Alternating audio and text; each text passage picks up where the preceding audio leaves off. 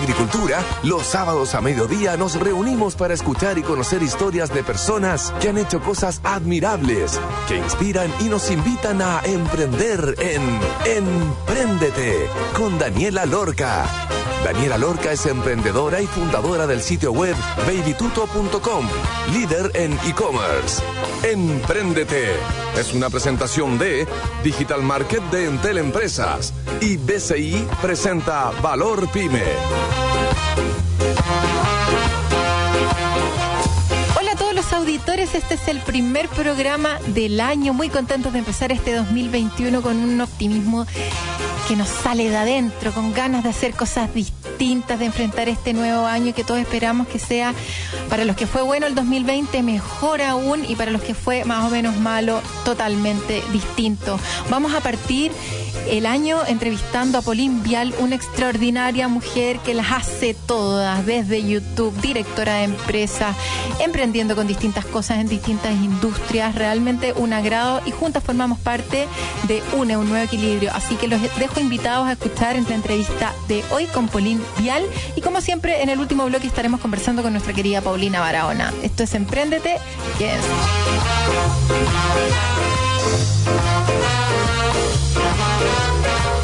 Oye, si les digo snacks, distribución de combustible, casas prefabricadas, directorio de empresas y YouTube, ¿creerían que hay alguna relación detrás de todo esto? Bueno, sí la hay. Su nombre es Pauline Vial, una historia de grandes empresas y tremendos cargos por ocho años para después dar el salto emprendiendo hace siete años con Energy Style, post terremoto, importando casas listas para instalarlas en las zonas de mayor destrucción. Después, hace cuatro años con Uma Snacks, snacks nutritivos y saludables que llegaban a la casa en 18 variedades como granola artesanal endulzada con miel, cranberries y coco chips de cal y espinaca. Después empieza una vida de directora de empresas en reconocidas empresas, entre ellas Clínica Las Condes. Consideremos que las mujeres ocupan el 10% de los puestos en directorios de grandes empresas. En Chile, un país donde el 47% de las empresas no cuenta con participación femenina en sus directorios, Pauline logra entrar siendo súper joven a romper con esas barreras para finalmente entrar en YouTube con su canal Fun with Facts y comprarle la empresa a su suegro y transformarla en una tremenda historia con Tom Petrol, que distribuye combustible en la sexta y séptima región. Actualmente está en el directorio de tres empresas. ¿Quién es esta mujer detrás de todo esto? Sabremos algo de su carrera hoy. Bienvenida, Pauline. ¿Cómo estás? Muchas gracias, Dani. Increíble introducción. Difícil. Tuve que pero bucear así con todas las cosas que hay hecho. Entonces dije, ya, a ver, ¿qué pongo, qué no pongo?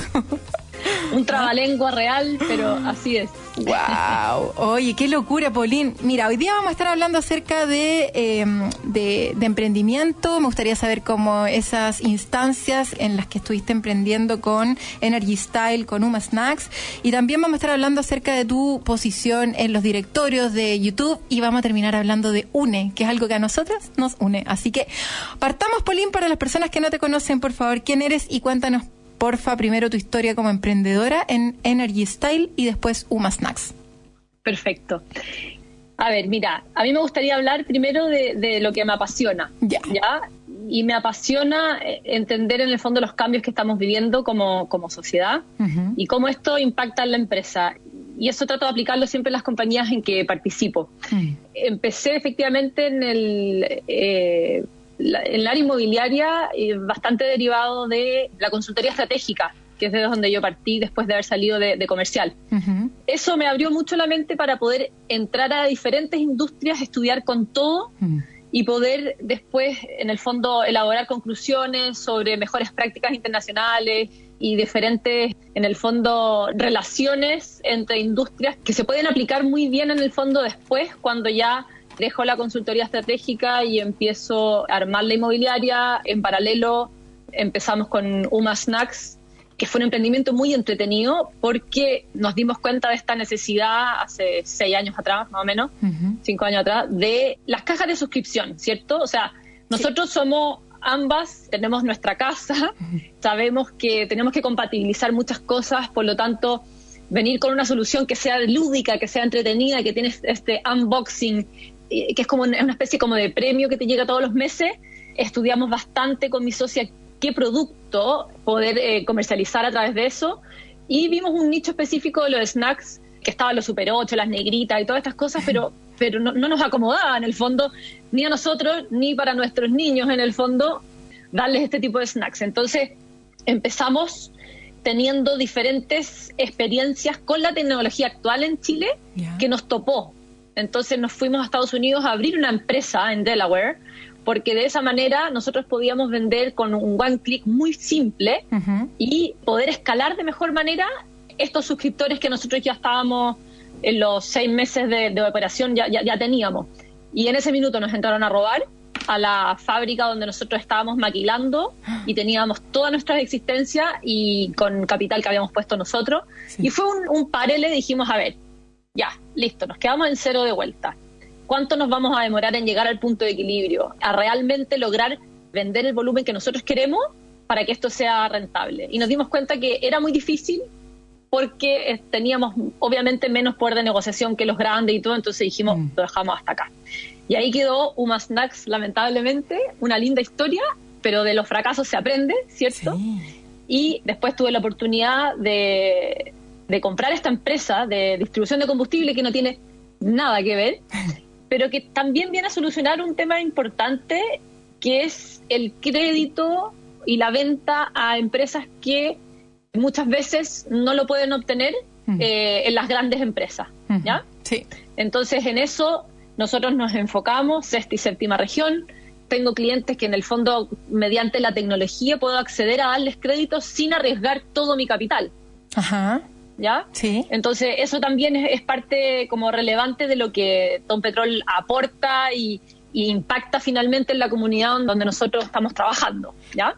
¿Cuál es el rol que juega la tecnología? Y cuando decís la tecnología me ayuda a no tener que invertir todo mi capital en poder entregarle estos créditos a estas personas. ¿Qué es lo que específicamente hacen? Específicamente nosotros eh, logramos otorgar créditos en un día y menos, porque tenemos en línea el comportamiento de pago de los clientes.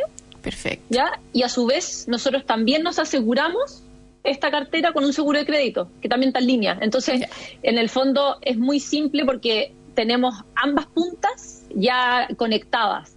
Y al ser una empresa pequeña, no tenemos que pasar por la burocracia o, por los procesos, probablemente que tienen que pasar las grandes, que se demoran en otorgar líneas de repente, no sé, pues tres semanas y tres semanas ya no te sirve. Claro. Tiene que ser inmediato. Entonces, esa inmediatez que tenemos nosotros hace que en el fondo le podamos dar la, posibilidad a las personas a trabajar en el en que lo necesitan. Claro, y con Tom Petrol, entonces tú les das estos créditos como rápido a las personas que necesiten comprarte el combustible con crédito, ¿es eso? Y, sí, en general son personas jurídicas, sí. Ya, perfecto. Son empresas. Son empresas que son bencineras. ¿Y qué otro tipo de empresa compra combustible normalmente? ¿Alguna empresa que funciona con, con Son agroindustrias en general. agroindustrias, perfecto. Sí. El agrícola de repente no es tan simple que le den créditos en la banca o las empresas grandes de distribución. En crédito nos referimos a plazos de pago. Sí. Ya, perfecto. Claro, para que las personas no se confundan que crédito como que esto no es una empresa financiera, sino que tiene que ver con eh, la distribución de combustible y el tema de crédito en el mundo comercial es un temón, o sea, lograr no tener que pagar al contado a alguien es muy importante porque al final lográis como generar las lucas para después poder pagarlo. En el retail normalmente se puede, se puede pagar a 30, 60, 90, 120 días, entonces eso le da un respiro a quien tiene que vender el producto para justamente poder después pagar los productos comprados. Oye, y una duda con el proceso de Uma Snacks, al final dijiste, del fracaso se aprende. ¿Cuál sientes tú entre, bueno, Energy Style también, que fue como un intento ahí de, hacer algo entretenido, pero que al final como que se derrumbó rápido? ¿Qué recomendarías? ¿En qué fijarte que los auditores pudieran aprender para, mm, para nada? Pues en el fondo todas estas personas que están tratando de dar este gran paso en que es difícil, eh, ¿qué cosas tú sientes que son las tres cosas claves? O sea, por ejemplo, tú hablaste del punto de equilibrio, que no muchos entrevistados en todo este año han, han hablado.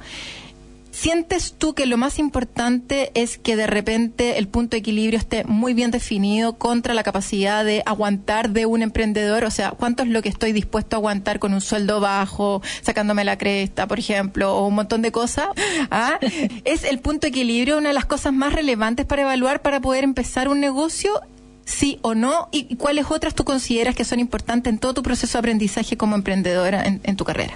A ver, yo creo que siempre es importante primero setear las expectativas. Felicidad igual expectativa más realidad. No podemos definir que, vamos a salir a emprender porque, porque tenemos una idea muy buena, sino primero sentamos y, hacemos un par de, rayas y, evaluamos riesgo, retorno, impacto. Yo te diría que esas tres variables son súper relevantes. Entonces, a ver, ¿cuál es el riesgo de hacer esto? Probablemente no es muy riesgoso porque vamos a empezar escalando de a poco. Claro, hay impresiones que tenemos que hacer, tanto en tecnología como en la página, como en el proceso, como en la marca y en los distintos nombres, pero es acotado, lo podemos asumir, lo asumimos de nuestro bolsillo, vamos a poner hasta tanta plata. Yo creo que ese riesgo, ¿cachai? Es importante tenerlo claro antes de, ¿ya?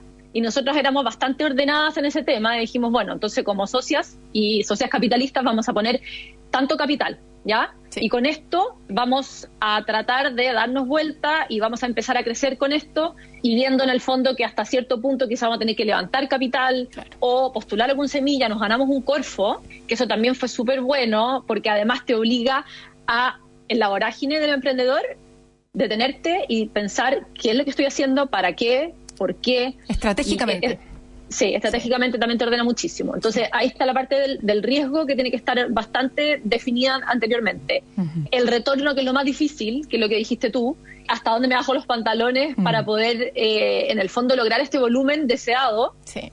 Porque el Q es lo relevante aquí, ¿cierto? Sí. Y si uno de repente el P es tentador bajarlo un poco para ver si logras vender más, pero también te quedas fuera claro. Y no logras ganar nada y quizás por cuánto tiempo. Entonces, finalmente y el impacto como tercero, creo que nosotros sí sentíamos que generábamos este impacto, te tiene que pasar a ti absolutamente. O sea, tú les facilitas la vida a los padres, eh, les ahorras tiempo, el impacto tú lo tienes clarísimo porque sobre todo tus consumidores te lo están diciendo. Siempre. Nosotros tenemos la gracia de que al ser eh, emprendimientos tecnológicos tenemos el feedback diario en el fondo de las personas, súper a flor de piel y eso es un activo muy importante pero en qué minuto dijimos, saben que ya, esto en el fondo se nos escapa un poco de las manos y, aunque fue difícil, porque fue principalmente con este evento del robo que nos quedamos absolutamente en cero de vuelta, que nos sentamos ambas socias y dijimos, claro, estamos en un momento de nuestra carrera mm. en que el emprendimiento es muy caro, porque el costo alternativo es alto. Entonces, y yo ya tenía en paralelo otras cosas, entonces en ese minuto dijimos, nos encantaría que esto siguiera, pero no es para nosotros en este minuto. Entonces yo creo que también eso es algo que es importante evaluar, el timing en que uno está haciendo las cosas. Oye, tremendos consejos, Polín, te pasaste. No puedo estar más de acuerdo con todo lo que dijiste. Es bonito escucharlo cuando está resumido y cuando viene desde otra persona, ¿no? Como que de repente uno está todo el rato ahí como tratando de decirlo, pero, pero sonó muy bien. Oye, estaba ahí hablando entonces después de que compraste Tom Petrol. ¿En qué momento tú decís voy a comprar esta empresa en la que nunca me he metido mucho? Que bien hiciste la intro cuando dijiste me voy a meter en industrias, a estudiarlas bien, en donde igual hay como un mínimo, como un múltiplo, gracias a tu base de consultoría estratégica, pero te metiste en, una cosa súper distinta, como de, de, distribución de combustible, y aparte comprándole la empresa a un familiar. ¿Cómo fue ese proceso? ¿Fue un proceso, qué tan pensado estuvo esto? ¿En qué momento tú decís, que yo puedo pescar esta empresa, hacerla distinta, meterle tecnología, cambiarla, darle un nuevo rumbo y, no sé, redefinirla como cuando estamos hablando de comprar una empresa, me imagino que hay que desembolsar una buena cantidad de, plata. Entonces, ¿los bancos están dispuestos, no están dispuestos? ¿Cómo es ese proceso, si nos pudiera compartir? A ver, mira, yo creo que primero como toda decisión eh, relevante lleva su riesgo, esta decisión me pareció no tan difícil de tomar. Yo había hecho la práctica en esta empresa cuando estaba en la universidad. Ah. Eh, había estado involucrada anteriormente eh, viendo el tema de tecnología específicamente. Porque cuando estas empresas van creciendo y crecen de manera rápida y se manejan con no muchas personas y con planillas de Excel, de repente se te puede escapar de las manos, puede ser una locura. Entonces me pareció que el desafío es entretenido y los desafíos grandes, importantes, a mí me encantan. De repente me gusta correr más riesgo quizás, pero es parte de la personalidad quizás. Y ha sido muy gratificante, la verdad, porque, porque ha sido una muy buena experiencia, es ver cómo va creciendo una empresa, cómo en el fondo uno desde la juventud cree que de repente puede cambiar las cosas más rápido o de manera diferente y valoras mucho todo lo que se ha hecho anteriormente, lo tomas y te das cuenta que con tiempo y, con dedicación puedes darle quizás una vuelta pero siempre como con la sabiduría de lo que estaba antes, no de hacer borrón y cuenta nueva. Sí. Creo que eso también ha sido importante. Muy importante. Hoy está súper entretenida la entrevista con Paulín Vial. Vamos a ir a una pausa y antes de ir a la pausa les voy a contar que tu negocio no está solo cuando cuenta con la velocidad que necesita. Y para esa velocidad, Entel Empresas te presenta su plan Internet Fibra 400 Mega para que puedas trabajar rápida y tranquilamente. Aprovecha un 30% de descuento por 12 meses pagando solo 15.050 pesos mensuales más IVA. Contrata hoy y en tres simples pasos ingresando en entel.cl slash empresas. Y vamos a ir a escuchar una canción aquí bien relacionado con lo que estamos escuchando con la entrevista de hoy, Extraordinary Girl de Green Day. Y ya estaremos de vuelta entonces con Pauline Vial hablando de directorios de empresas YouTube y por supuesto de UNE. Vamos y volvemos.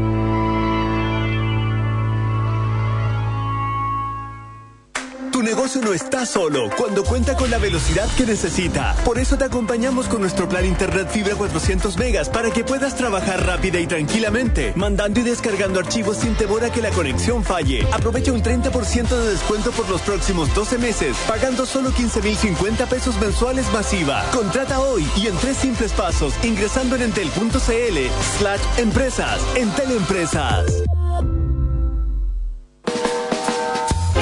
En agricultura es Empréndete con Daniela Lorca.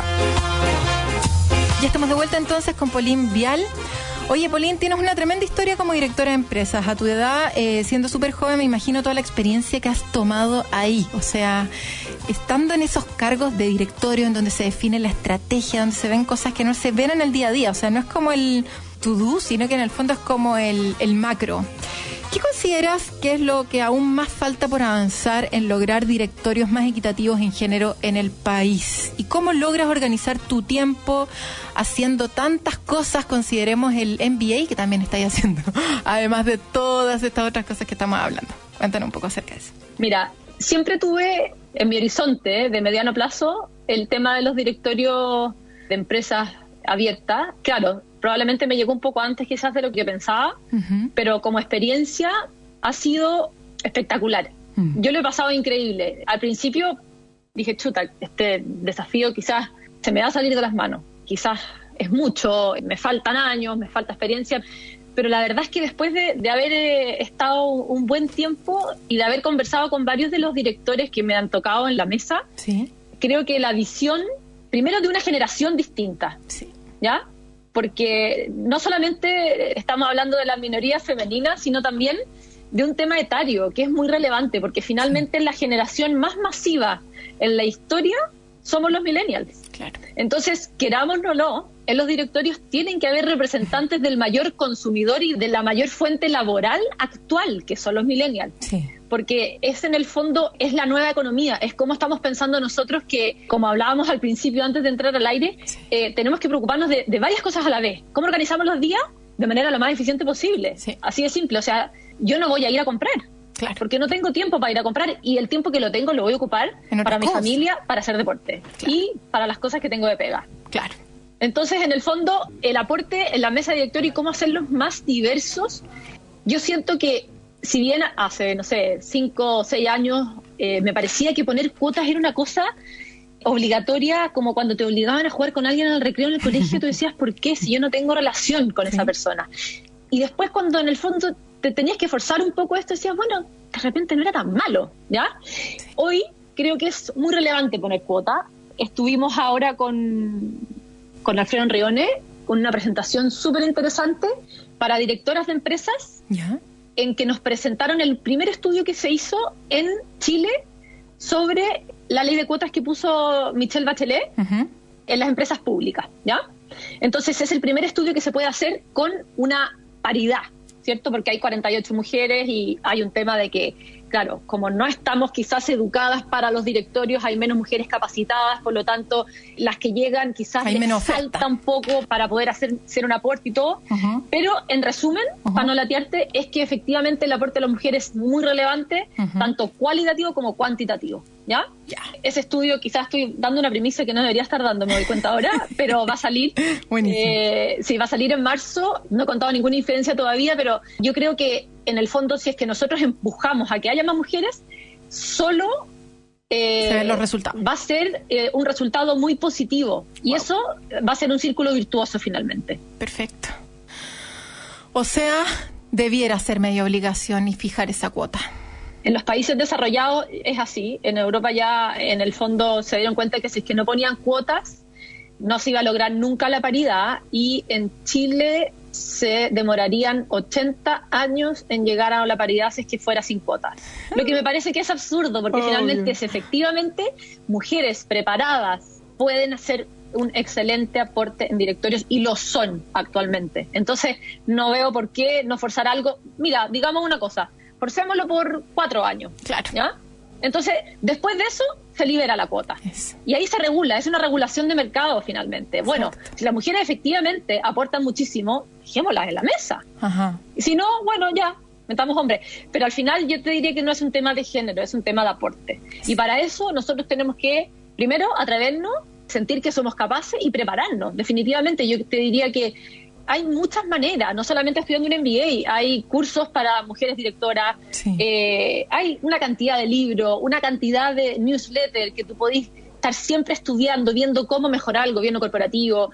Hay asociaciones de mujeres, el RedMat, entonces es relevante poder también impulsar y tener estos como sponsors que les dicen también como para las mujeres que las puedan en el fondo eh, lograr hacer despegar tanto como las mentorías que estamos haciendo con WOMAP, por ejemplo, eh, para el Banco Estado, como también que las mujeres directoras te puedan como patrocinar y ser sponsor de las que vienen más en las generaciones nuevas para poder aconsejarla. A mí me ha costado, porque cuando me ofrecieron estos directorios más grandes, me junté con varios directores de empresas para preguntarles a ellos qué es lo que te ha servido más. Eh, es una entrevista como esta, de emprendedor a emprendedor, pero entre directores, e, ir entendiendo un poco mejor la dinámica y cómo se puede aportar. Y eso me costó un mundo hacerlo con alguna mujer. Claro. Porque hay menos. Hay menos. Oye, Pauline, ¿cómo nace Fun with Facts? Me encanta esa ola. ¿Cómo te inspiraste? ¿De qué se trata el contenido principalmente? ¿Cómo funciona un youtuber? ¿Cómo te haces conocida? ¿Cómo el modelo de negocio se trata de un youtuber? ¿Cómo funciona? Mira, Fun with Facts nace, es una volada, como dijiste tú, definitivamente. En la pandemia, al ver en el fondo que había tanto contenido entretenido y que al final, no sé, plasmarlo en una columna fome, encontré. Mm, Entonces, lo que empecé a hacer, empecé a escribir un Word.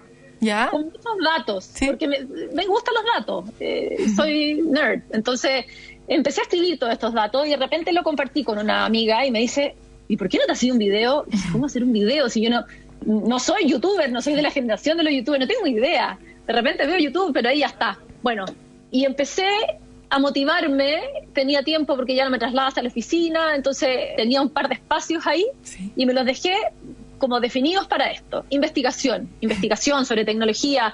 Y no quería que se me fueran olvidando las cosas, entonces eso derivó finalmente en hacer un video, el video lo, hice, lo hago yo, los armo yo, los dibujo y son súper artesanales y todo me quitaban bastante tiempo, he estado un poco lenta ahora, eh, espero poder hacer alguno el, próximo año, pero no sé, ahí soy totalmente ignorante, te lo digo así nomás, puse el video, hay algunos que, claro, fueron bastante vistos, sí. Eh, pero YouTube tiene sus propios algoritmos y tiene sus, sus mañas que, que yo no las he estudiado y tampoco lo voy a hacer porque no tengo ningún fin último con esto. Es una volada personal nomás. Eh, que, me pareció que era interesante y quería dejarlo ahí. Entretenido, ¿no? A campo. No siempre hay que sacarle fruto de las cosas, ¿cierto? De repente uno se puede entretener y usar las herramientas actuales que existen para poder generar contenido, dejarlo ahí que te sirve de recordatorio, después lo vaya a mirar 20 años después, te vaya a acordar y a decir, wow. Oye, hablemos acerca de UNE hablemos acerca de uno. Bueno, yo sé un nuevo equilibrio, somos parte en conjunto de este grupo que tiene varios propósitos definidos para este año. Eh, ¿En cuántos em-, empresarios van? Cuéntanos tú un poco acerca de esto, de cómo nace esta iniciativa y cuáles son los propósitos que están definidos para... Es como media rara la pregunta porque me la han hecho a mí, pero ahora lo hago yo, pero prefiero que lo digáis tú, como directora de UNE, para todas las personas que nos están escuchando y en qué están en qué estamos efectivamente con UNE. Mira, a ver, yo creo que eh, a ambas no, no, no, nos pasa, nos pasaba que, sentarse desde la galería a criticar lo que nos rodea eh, nos parece poco eficiente y contraproducente porque nos gusta hacer cosas finalmente. Entonces nos ponemos a criticar al sistema político, al económico, al social. Entonces, bueno, ¿quién va a querer dirigir, quién va a querer manejar, quién va a querer liderar todas estas instituciones en el futuro? Entonces, lo que nosotros estamos juntando con UNE, un nuevo equilibrio, es construir los puentes de confianza entre empresarios y emprendedores, con la sociedad. Creemos que en nuestro rol como empresarias y como empresarios tenemos una tremenda oportunidad y responsabilidad de participar y aportar en la construcción de Chile de los próximos años. No vamos a ser constituyentes, yo no por lo menos, no sé tú, pero no, voy a ser constituyente. Y estamos nosotros desde la, del área de los emprendedores y empresarios tratando de aportar en la discusión en tres ejes. El eje país, que tiene que ver más con lo que queremos con el país a futuro, el eje sostenibilidad, que es el eje ah, que, me parece muy, muy interesante y, por el que voy a empujar ahí con ese, en ese grupo, y el eje reactivación, que también es muy relevante en este minuto en que estamos con un problema serio en el fondo en Chile y que tenemos que lograr poder hacer eh, despegar a todas las personas que, que están pasando un periodo muy difícil en este minuto. Sí. Oye, Pauline, ¿cuáles son los próximos pasos entonces con Tom Petrol? Hablemos acerca de los próximos pasos con Tom Petrol y nada, eh, ¿cuáles son tus próximos pasos en, tu vida? A esto sumémosle que Polín también tiene cuatro niños, o sea, dentro de todo lo que hace también desde Puerto Vara, alejada de, la capital, de toda la red de apoyos que uno podría tener dentro de la ciudad, eh, más lejos haciendo todas estas cosas. Cuéntanos cuáles son tus próximos pasos, a ver si es que además se le suma algo más para el 2021. Mira, han sido años tan raros que uno nunca sabe qué es lo que viene, pero lo que sí creo que sabemos es que el 2021 va a ser un mejor año que el 2020 para muchas personas. Así que primero eso, optimismo para el 2021, absolutamente. Con UNE vamos a empujar que logremos bajar todas estas iniciativas que estamos buscando con a nivel fundadores, que ya somos entre 20 entre empresarios y emprendedores, y también a nivel macrozonal porque como decíamos, la descentralización es un, tema muy relevante y tenemos que sacar la discusión de Santiago. Entonces, esta discusión en UNE también se da en la zona norte, centro y sur. Ojalá que se puedan unir la mayor cantidad de posibles personas de las, de las regiones y poder, en el fondo, impulsar y concretar todas estas iniciativas en una batería de propuestas a abril de 2021. Eso es con UNE. Con Petrol se va a seguir consolidando, estamos ampliando zonas, sexta, séptima región, viendo si de repente seguir creciendo hacia otra región, pero ya con un equipo más grande de gente, con más personas ahí apoyando toda la, gestión, lo que es, muy bueno también para, para la zona, para la sexta y la séptima. Un gran abrazo y apoyo ahí a todo el equipo que se ha portado, pero excelente este año difícil con ¿Cuántas personas son? Ya somos ocho. Wow. Sí, sí. Súper bien. Sí. Y en cuanto a los directorios, ahí estamos bien, estamos eh, con un tema de, salud que, que, a mí me encanta, muy entretenido con las listas de espera y tratando de solucionar todo lo que se viene, que es bastante importante con todo el taco que se hizo con las cirugías eh, electivas en el fondo que se suspendieron. Claro. Así que ahí también se ve un desafío social relevante para el próximo año, que ojalá mm. que tenga un impacto fuerte y con mucha energía para el próximo año, la verdad. Ojalá poder apoyar eh, en el fondo a la discusión y, el aporte al país desde la décima y, e impulsando, impulsando el trabajo en regiones.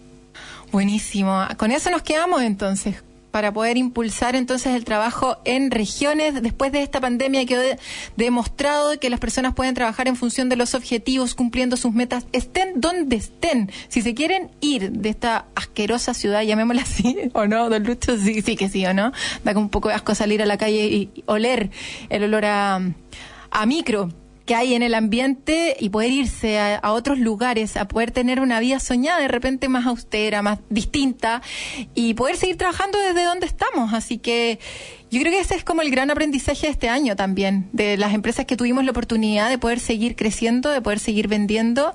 Lo agradecemos enormemente y tenemos que devolver esa mano. Y si las personas realmente le dedicaban dos horas o más en dirigirse a sus lugares de trabajo, dos horas en las que no van haciendo nada, oye, que se ahorren esas dos horas para ellos, para como decía la Polín, para investigar, para aprender, para hacer deporte, para dedicarle a los niños, para dedicarle a la casa o simplemente para descansar. Nos quedamos con eso para cerrar este 2020 y bueno, y darle la bienvenida al 2021. Muchas gracias, Polín, por la entrevista de hoy. Te pasaste muy, muy contundente, muy buena. Te mando un abrazo, felicitaciones por todo lo que estáis haciendo y nos estamos viendo ahí en UNE. Muchas gracias, Dani. Se pasaron ustedes por el espacio. Muy buen año y nos estaremos viendo de todas maneras. Eso que sí. Oye, ya pues antes de irnos entonces al tercer bloque les voy a contar que tu negocio no está solo cuando cuenta con la velocidad que necesita y para esa velocidad en Teleempresas te presenta su plan Internet Fibra 400 Mega para que puedas trabajar rápido y tranquilamente. Aprovecha un 30% de descuento por 12 meses pagando solo 15.050 pesos mensuales más IVA. Contrata hoy en tres simples pasos ingresando en entel.cl slash empresas. Vamos entonces a una pausa y ya estaremos de vuelta conversando con Paulina Barahona. Vamos y volvemos.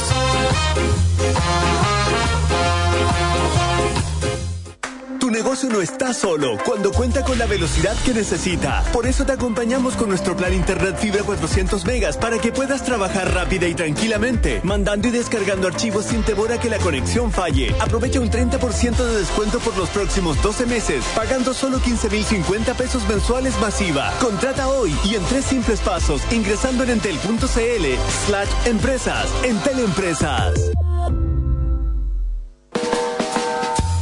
En agricultura es Empréndete con Daniela Lorca.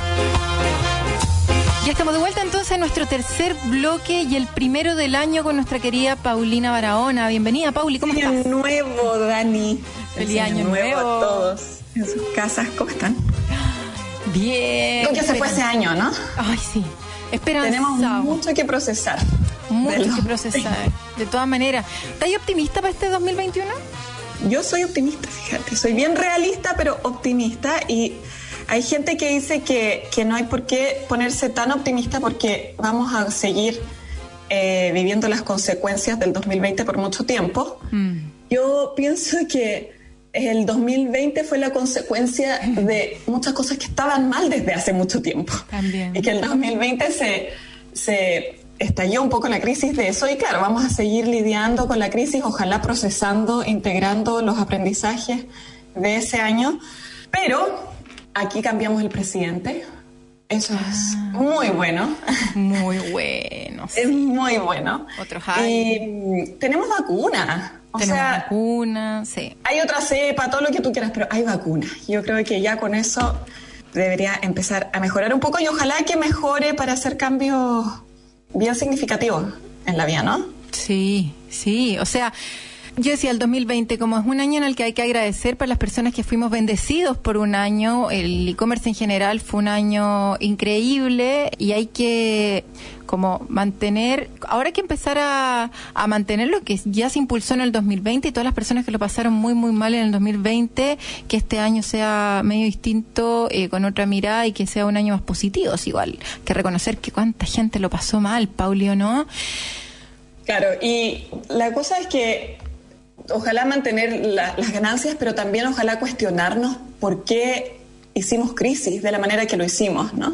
Sí. Hay muchas razones y yo creo que una de las cosas que salió, que se destacó el año pasado fue la importancia de la salud mental Eso. y cómo históricamente la calidad de la salud mental ha sido algo que ha estado relegado de la vida social, ¿no? Todo importa más que la vida social, partiendo por la plata, siguiendo por el éxito Mm. y continuando por el materialismo, el consumismo, no sé, un millón de otras cosas más. Y nos tocó encerrarnos para no morirnos y en el encierro la mayoría de la gente por razones de desigualdad siguió sufriendo más todavía. Entonces nos dimos cuenta de que podemos tener acceso a ciertas cosas, pero mientras no pongamos atención a la calidad de nuestra salud mental, el acceso a los bienes no necesariamente nos va a hacer vivir una vida más llena, ¿no? Sí, me encanta el tema porque yo creo que, no sé si habrá sido una de las palabras más buscadas, habría que preguntarle a Google en el 2020, pero de salud mental se habló muchísimo, todo el efecto pandemia, el no saber qué iba a pasar a fin de mes, el tener miedo al morirse, el encierro, eh, la sobrecarga de trabajo, etcétera, para los que tuvimos la suerte de poder seguir trabajando, pero nos afectó efectivamente eh, la cabeza. Y yo soy bien ignorante referente a la salud mental, Pauli. Cuéntanos de qué se trata todo esto. Yo creo que es bueno así hacerse cargo de las cosas que no sabemos justamente, como tú dices, Dani, como para partir de la base, de qué estamos hablando, ¿no? Yo creo que la salud mental históricamente ha sido un tema relativamente tabú porque la gente confunde salud mental con trastornos mentales y los trastornos mentales han históricamente, de nuevo, voy a usar esa pala- palabra mucho en estos programas porque hay un componente histórico importante. Los trastornos mentales han sido estigmatizados porque por distintas razones, por básicamente por razones de poder, porque diagnosticar a alguien con un trastorno mental lo pone en ciertas posiciones de menos poder en la sociedad y ayuda también a dominar. Y esto no me estoy refiriendo solamente a personas con trastornos esquizofrénicos, sino también, por ejemplo, a las mujeres, o a los niños, o a los ancianos, eh, o a personas con ciertas capacidades diferentes. Entonces, como la salud mental se ha tratado como un sinónimo de trastorno mental, a la persona común no le gusta hablar de este tema abiertamente porque hay un riesgo de estigma que es real. Claro. Como que la gente, claro, si quiere hablar de salud mental, cree que lo van a tildar de loco o, como que está medio desequilibrado. Exacto. Y, como que la gente le tiene un poco miedo a eso también, como a, esas, no sé, depresiones, ansiedades, desequilibrios, llamémoslo así, no sé.